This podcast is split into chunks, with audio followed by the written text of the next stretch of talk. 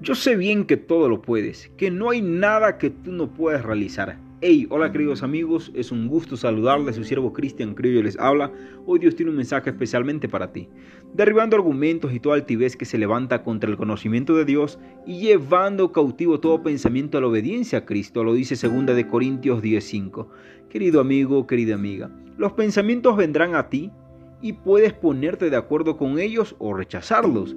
No le cedas tu mente a lo que te oprime o te deprime, ni a lo que te hace autocompadecerte. Recházalos.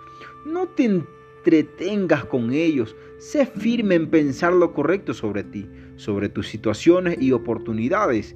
No le des permiso de invadirte. Derriba esos argumentos que te detuvieron por años. Toma control total sobre tu mente y permite que los pensamientos de Dios te dirijan en todo lo que hagas. No te olvides, deja que Dios tome el control de tu vida y solamente obedece a lo que Dios te ha llamado. Bendiciones.